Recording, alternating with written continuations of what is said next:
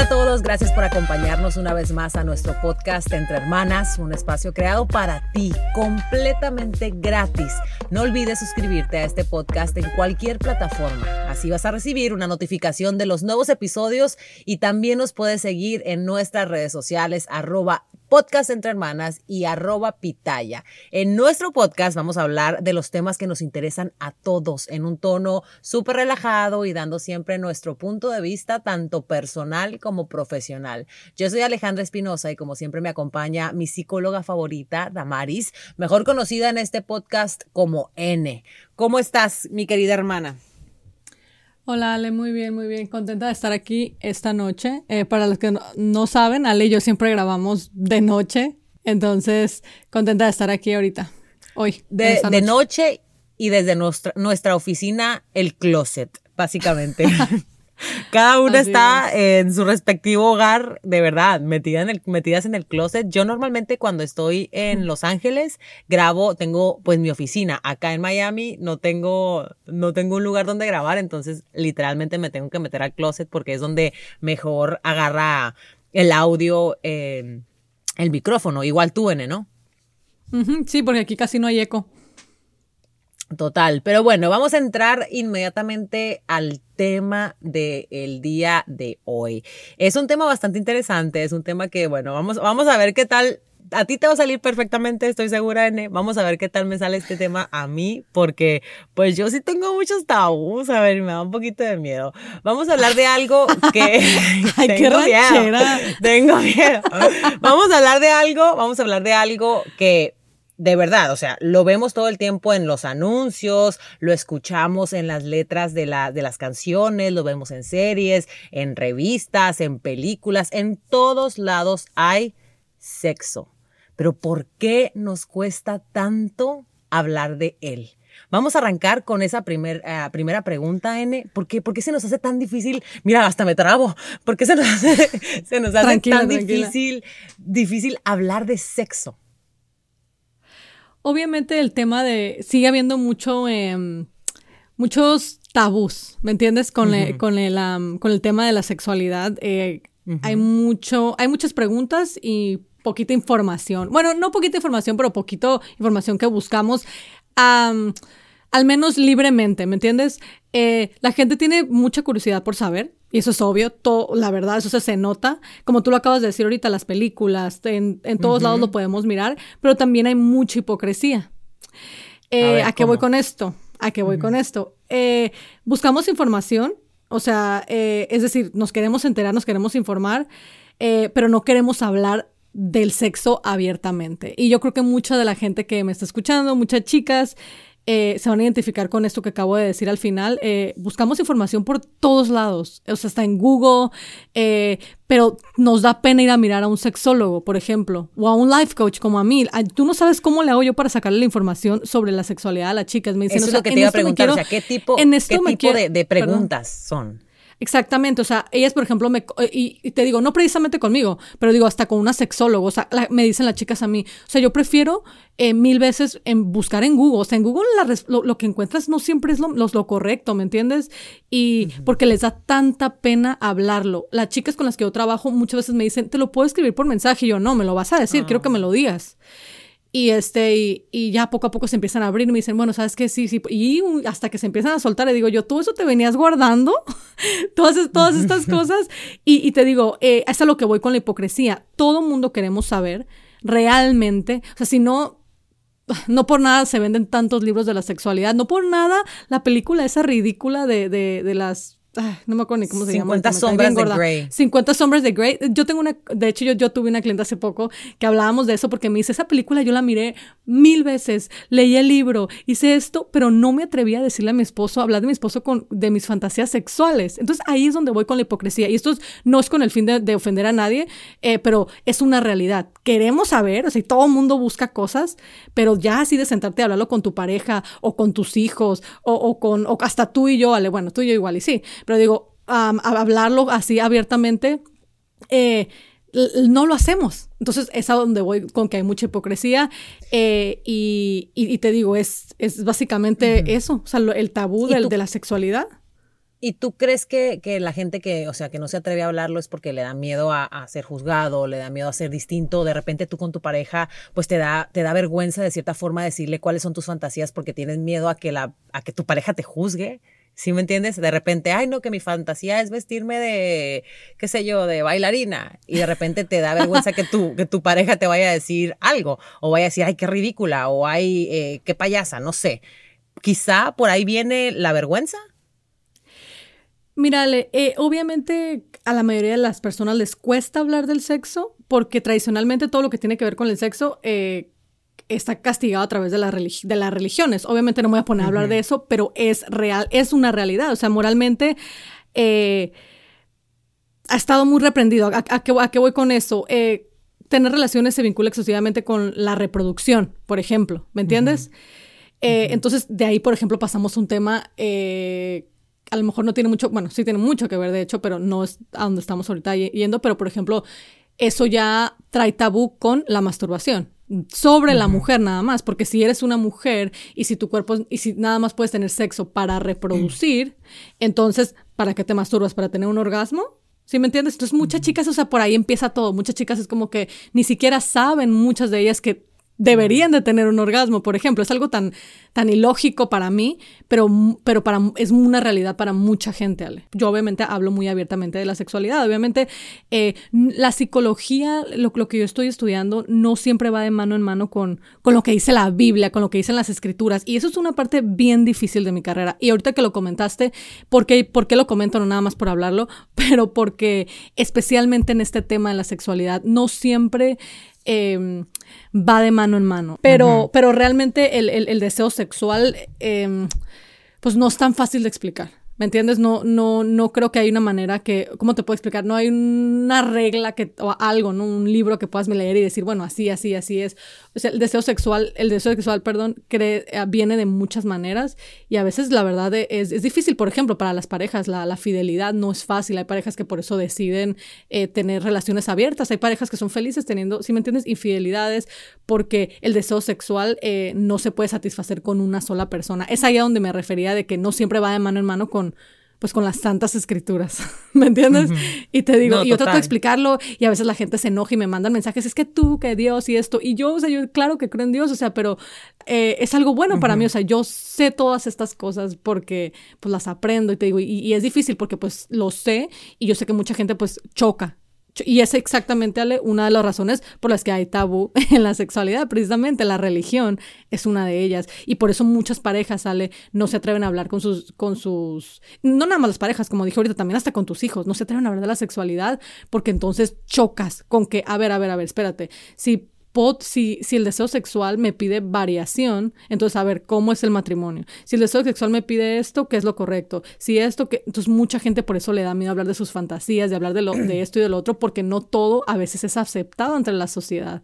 Y, y ahí es donde viene lo, lo, difícil y la gente le da pena hablarlo, lo que trae consecuencias enormes a la, a la a, largo plazo, ¿me entiendes? Totalmente. Y justamente acabas de mencionar algo muy importante, no es aceptado en la sociedad, pero yo creo que cada cabeza es realmente un mundo y, y cada uno pues debería aprender para empezar a respetar pues la sexualidad de, de, los demás, ¿no? Para mí eso es tan importante, no solamente la sexualidad, obviamente hablando en, en, un tono general, eh, pues aceptar a la gente como es, con sus mentalidades, respetar, o sea, el, respeto hacia los demás, de verdad que yo creo que es una de las cosas más importantes que el ser humano debería aprender, este, incluyendo pues obviamente la parte, la parte de, de la sexualidad.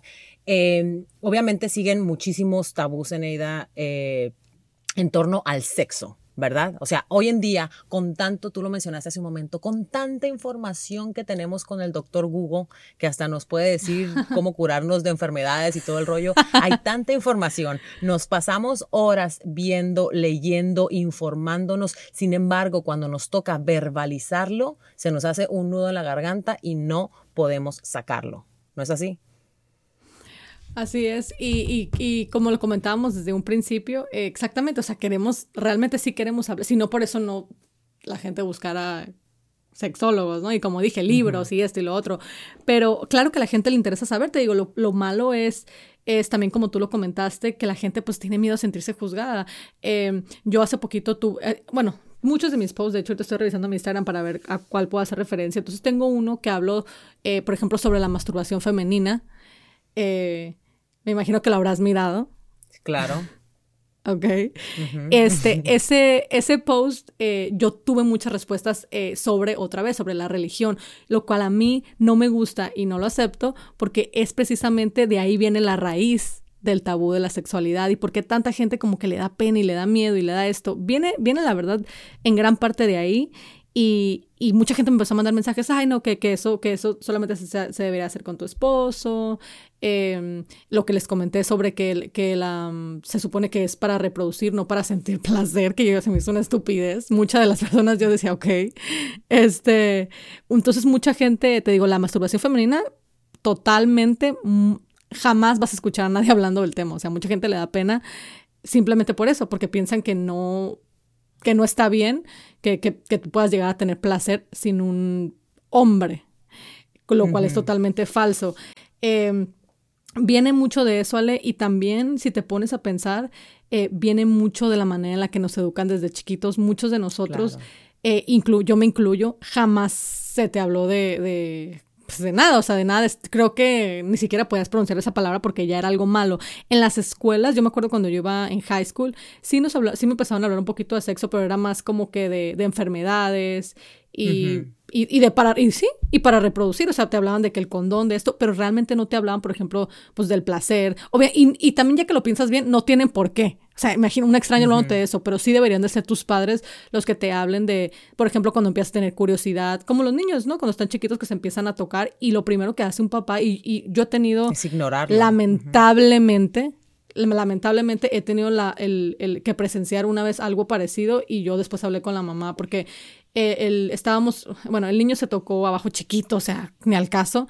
Eh, y la mamá le, le quitó la mano, le pegó y le dijo que no se anduviera cuando en realidad no haces, y ya de ahí ya es un tabú automático, ¿me entiendes? Le enseñas al niño que, ok, que, que, no se, que no se debe tocar ahí, que le tiene que dar pena. Cuando lo correcto hubiera sido, ¿sabes qué? Este, ven, vamos a platicar aquí al baño, mira, te explico, bla, bla, bla, bla. Esto se tiene que hacer en privado, eh, que sentís, o sea, hablarlo, ni modo. Si, si tu hijo ya, ¿sí me entienden?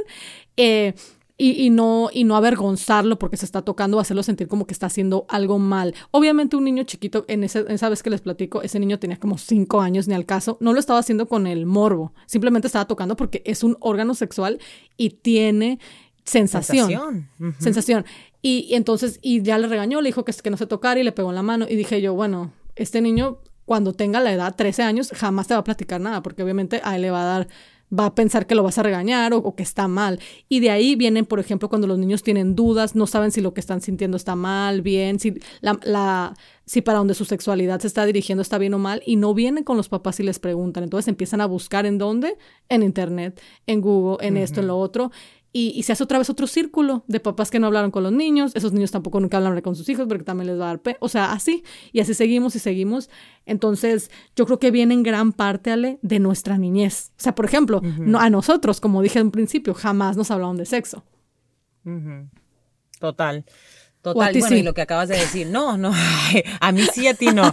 No, la verdad es que no. Y yo creo que es un tema para, para, pues para un papá ya nosotros en N, yo creo que nosotros estamos como en, pues ya en una era mucho más moderna, si me entiendes, donde ya hablar de ese tipo de cosas es más normal, aunque lo que hemos estado mencionando, sí, existen muchos tabús, pero hablarlo con un hijo ya, ya se, ha, se ha vuelto un poquito menos... Eh, ay, menos de que, ay, no, que, va, que van a decir, o ay, no, eh, que, que, le puedo contar, que no le puedo contar. Entonces, eh, pero sí, a nosotros definitivamente nunca se nos habló. Eh, y, él, y eso puede traer consecuencias muy feas. Tú lo mencionaste, o sea, puede traer consecuencias muy, muy tristes eh, de cosas eh, pues que, que, ni siquiera valen la pena mencionar. Sí valen la pena mencionar, pero no lo voy a mencionar en este momento. Este, eh, porque entonces estamos creando niños que lo que tú mencionaste, que no saben qué es lo correcto, qué es correcto, qué no es correcto. Todo es prohibido, todo es prohibido. Entonces, cuando hacen cosas o cuando sienten algún tipo de deseo, como sus papás le dijeron o les mencionaron que no debe hacer, que no se debe tocar, que no se debe sentir, entonces terminan, como tú dices, informándose a través de una pantalla a través de un Google o a través de, cual, de, un amigo que a lo mejor sí le hablaron o el amigo es más adelantado y de repente pues terminan haciendo cosas que no deberían, que eso es un problema bien grande. Entonces, para mí es bien importante eso, la verdad. O sea, sí yo sé que llegará el momento, Mateo está muy chiquito todavía, pero llegará el momento en que tenga que tener algún tipo de, conversación con él. De repente, no sé si te ha pasado a ti, pero Mateo cuando le, lo, lo pongo en el car seat y ahorita ya trae booster, ¿no? Pero cuando estaba en el car seat, de repente cuando yo pasaba por un alto, él me decía, ay, me, das, me, me, me da sensación en mi pene. Y yo le decía, sí, eso es normal, papi. Pues es que es normal, es una realidad, eso es normal, es un órgano sexual. Si no estuviésemos supuestos a sentir una sensación, pues simplemente no la tendríamos. Pero es parte de, es parte de nosotros, es parte de lo que somos, es parte de, de ser un ser humano. Entonces, ¿por qué ocultarlo y por qué hacerlo como si fuese algo malo cuando realmente no lo es? Exactamente. Y sabes qué, Ale, ahorita que comentaste que, que Mateo está muy chiquito, eh, Fíjate que creo yo que algo bien importante, obviamente que tenemos que hablarle a los niños sobre el sexo conforme a su edad. ¿Sí me entiendes? Hace poquito, y creo que te comenté esto, Ale. Hace poquito. A su edad y a su capacidad de entendimiento. Porque es que hay unos niños que, están más adelantados. Que están más adelantados. No, no, no, sí, sí, sí, sí. Obviamente que están más adelantados, pero cuidado, porque también pueden ir a platicárselo a niños que no están tan adelantados como ellos. ¿Y a qué voy con esto? Eh, quiero hacer un breve paréntesis y eso se lo pregunté a esta chica que me está escuchando, que si podía platicarlo. Tuve hace poquito una cliente y te lo platiqué a ti, Ale. Ella y su esposo cometieron el error, el error eh, de platicar, de comentarle a su hijo de 7, 8 años eh, exactamente cómo se hace un bebé. ¿A qué voy con esto? O sea, le, platicaron con detalle porque obviamente el niño los encontró en una situación donde pues teniendo sexo, ¿ok? Entonces le, tuvieron que explicar y le dijeron que así era como los bebés se hacían y bla, bla, bla, ¿no? Eh, no pasaron ni dos días cuando a ella le estaban hablando de la escuela porque el niño en recreo eh, trató de, hacer cierta cosa con una niña y le dijo que, que era para tener un bebé con ella. Ella se metió en un problemota. ¿A qué voy con esto y por qué digo lo que le tenemos que hablar a los niños sobre sexo conforme a su edad y capacidad? Voy a que algo tan simple como a un niño, obviamente no le vas a hablar a un niño de 7, 8 años sobre eso, porque un niño, ¿qué puede entender sobre espermatozoides? ¿Qué puede entender sobre un orgasmo? O sea, también tenemos que ser conscientes, pero sí les podemos enseñar lo mínimo, lo mínimo. Les podemos enseñar los nombres correctos de los órganos sexuales. No hay cosa que yo no soporte más que de repente escuchar a un niño que, mi pipí, mi no sé qué, mi Winnie. Y, o sea, yo desde bien chiquito, Eduardo, te lo juro, o sea, Eduardo desde bien chiquito sabe que la vagina, el pene, el ano, o sea, las cosas se le dicen por su nombre. Y, y yo, Eduardo, nadie te puede tocar el pene, Eduardo, tu ano es tuyo, Eduardo, tu, o sea, por su nombre. Y, no, entonces por ahí podemos empezar. Obviamente esas cosas los niños lo, pueden entender perfectamente sin necesidad de llegar hasta que, ellas así se hacen los hijos, mira, el orgasmo, eso claro que no lo van a entender. Y bien, y bien así como tú dijiste, niños muy adelantaditos, eso es claro que lo hemos mirado. Obviamente a esos niños se les habla con otra con otra, otra manera, claro. Con otro tono, de otra manera, pero también con cuidado, porque por más adelantados que estén, Ale, un niño chiquito, menor de 12 años, no tiene la capacidad para entender, lamentablemente, y muchas veces suelen ir y tratar de, de por, por, eso es cuando un niño chiquito que mira pornografía, como todavía no entienden, tratan de ir y hacerlo con alguien más, no porque quieran tener sexo, no porque sepan lo que es un orgasmo, pero por la curiosidad. Entonces sí les digo yo, nunca es, nunca es demasiado temprano para empezar a hablarle poquito al menos con eso, con los nombres. Nada de que, de, que tu Winnie, tu pipí, no, tu pene. Y, y, las niñas tienen vagina y mira, yo tengo vagina y tu papá tiene pene. O sea, por lo menos, ese es tu ano. Em, y, lo básico, por ejemplo, Eduardo tiene ocho años y él sabe, yo jamás le he dicho como que, ah, una cigüeña trae un bebé. No, yo le digo, ok, para hacer un bebé, porque a veces, cuando a veces que platicamos sobre un hermanito que últimamente lo hemos estado considerando, eh, hablamos de eso, ah, porque mi hermana está embarazada y hace poquito estamos hablando de eso, y le digo yo que em, le dije yo, para ser un bebé, porque Eduardo ya tiene ocho años, le digo, para ser un bebé se ocupa un hombre y una mujer. Él es tan chiquito y todavía tan inocente que no me hace más preguntas. No me, no me dice como que, ¿cómo? ¿Pero por qué?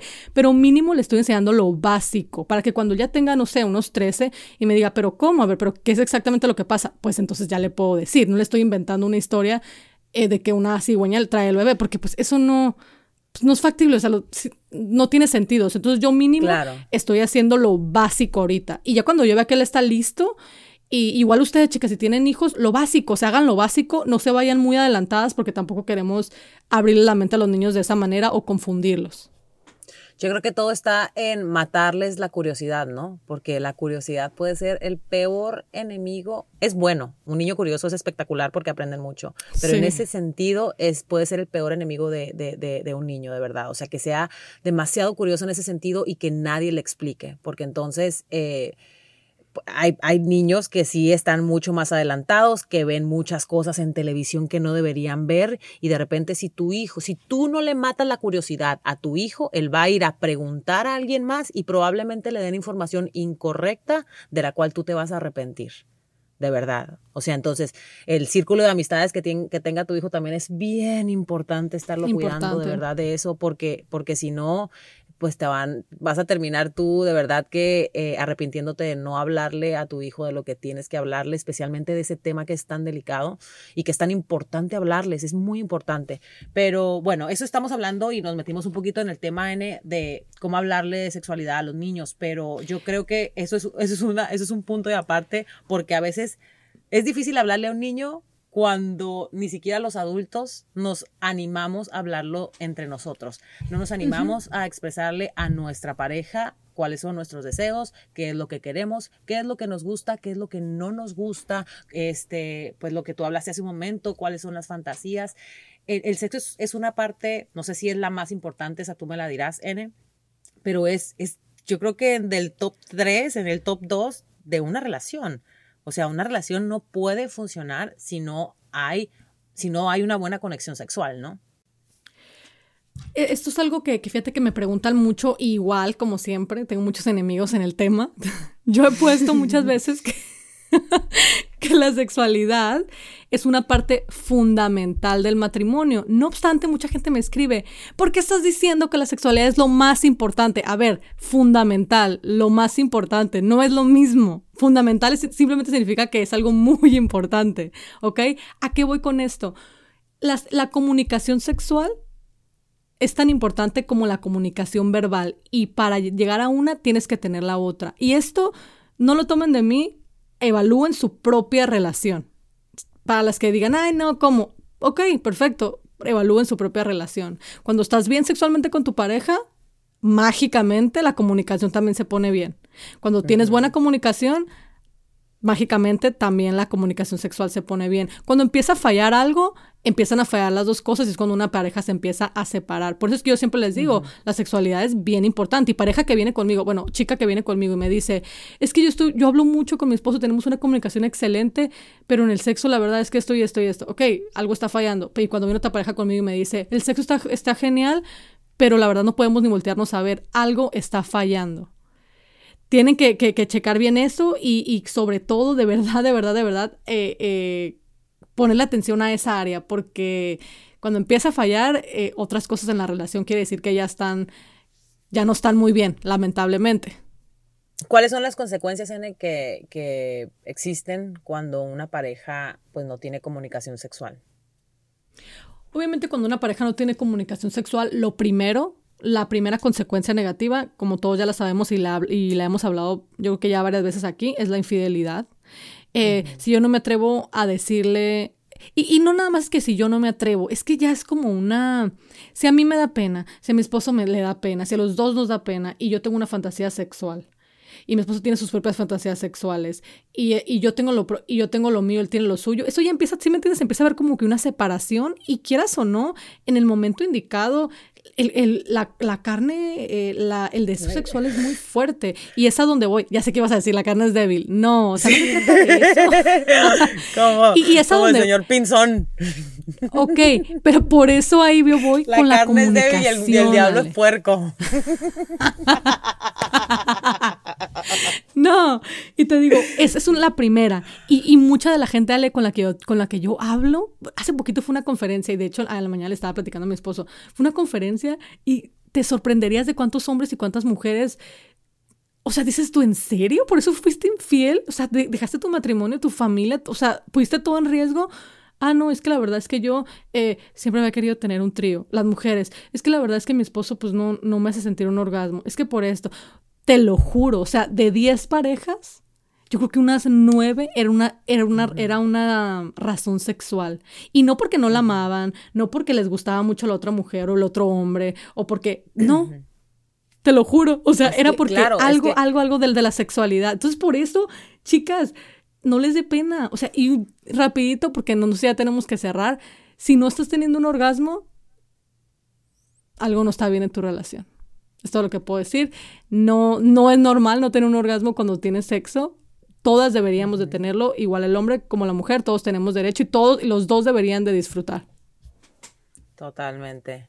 Este, y, bueno, acabas de decir algo, cosas bien, bien importantes. No, es que es la verdad. Eh, eh, yo creo que, que pues, en una, vamos a hablar de una relación de pareja, un, matrimonio, ¿no? O sea, misionero no es lo único que hay. ¿Sí me entiendes? ¿Para qué? No, es que, y hay muchas parejas, N, que te lo puedo jurar que es lo único que hay. ¿Sí me entiendes? Sí, y entonces, y es por... Y, ay, yo conozco, es más, no sé si alguna vez has visto, he visto yo películas, no me acuerdo ni qué película es ahorita, pero creo que salía Jim Carrey. Y era viernes, ¿no? Y es como que, ah, es viernes, en viernes les toca. ¿En viernes les toca qué? O sea, no hay nada peor que organizar un día de sexo. O sea, ¿sí me entiendes? Pero hay parejas que sí son así. Hay parejas que organizan, ah, no, pues todos los viernes o todos los sábados o todos los lunes o sea, no. O sea, tienen que disfrutar del día de hoy, que han pasado 15 años de, de, su relación como si fuera el primero. O sea, porque, porque si no, qué aburrido. En realidad, o sea, si te aburres en la cama con tu pareja, lo más seguro es que te aburras en las pláticas. Sí, eso sería súper la monotonía, ¿no? Ahí ya. Sí, ajá. Entonces, yo creo que para, para, para, pues para cerrar este tema, N, eh, y para redondear un poquito eh, de lo que hemos hablado, es la comunicación. Resumir, redondear. que redondear o resumir es la misma cosa. O sea, hablar eh, de todo, hacer un pequeño resumen, pues, de lo que hemos hablado es comunicar, comunicar tus deseos con tu pareja, eh, comunicar lo que te gusta, lo que no te gusta, eh, que te comunique él o ella también. O sea, que sea, que sea un tema de conversación, que no tenga que y ser. Déjame decir algo rapidito, perdón que te interrumpa, perdón que no, no, no, que te interrumpa, pero es que mucha gente me pregunta, pero ¿de qué sirve que yo le diga y haga y bla, bla, bla? Si mi esposo es bien serio y siempre que le digo me voltea la cara y me dice que no empieces y le digo, y, y fíjate que algo que, que yo le aconsejo a, las, a, mis, a mis clientas, no, espérate, ese es un tip bien cool y les funciona, yo les digo, o sea, tú ponte como si nada, o sea, todas las cosas sin pena. Cómprate un vibrador, ponlo ahí en el, en el buró, cómprate esto, cómprate lo otro, cómprate ropa. Tú como si, tú empieza tu sexualidad desde cero, como si nunca hubiera habido tabús, como si no tuvieras pena. Te lo juro que les funciona. Me dicen, oye, de la nada. O sea, mi esposo también como que ya se empezó a emocionar, me empezó a decir lo que le gusta, lo que no. Lo tienes que empezar, ustedes chicas lo tienen que empezar sin pena, porque si empiezan a preguntar, oye, si me compro un vibrador, oye, si me pongo esto, no, no preguntes, hazlo y no lo hagas ver como que tienes penas, aunque tengas pena, ¿no? Porque obviamente si eres nueva en esto, pues te va a dar pena.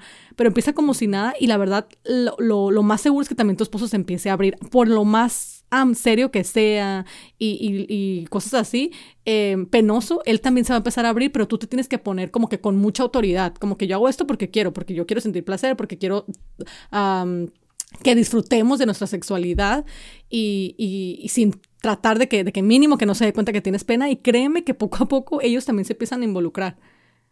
Es lo que me han dicho. Te han contado, sí. es lo que me han contado. bueno, ahí está, chica, chicas y chicos, sin pena alguna, sin pena con su pareja, que no les... Y lo más importante también es que no quede por ustedes. Que no quede, que no termine una relación porque es que nunca dije, porque es que nunca hice. No, háganlo, inténtenlo. Y si la relación no funciona, si la llama del amor no, no, ¿cómo se dice? No. No se prende otra vez. No se prende de nuevo, por lo menos tú puedes salir de esa relación diciendo, lo intenté. Yo sí lo intenté. Y que de eso, de eso, o sea, y quédate con eso. Eh, gracias, chicas. No sé si quieres agregar algo más, N. No, no, no, ya. Definitivamente, bueno, ahí está todo. Ya sabes, no, no quiere seguir porque se emociona. Pero bueno, gente bonita, gracias por habernos escuchado en este podcast eh, de Entre Hermanas. Recuerden que tenemos nuevos episodios todos los jueves. Suscríbanse para que cada jueves les salga una campanita, tin, una notificación de que tenemos un episodio nuevo. No se les olvide escribirnos en nuestras redes sociales cuáles son los temas que les interesan. Eh, y aquí estamos nosotras para ustedes. Les mandamos muchos besos, muchas bendiciones. Cuídense mucho. Bye bye.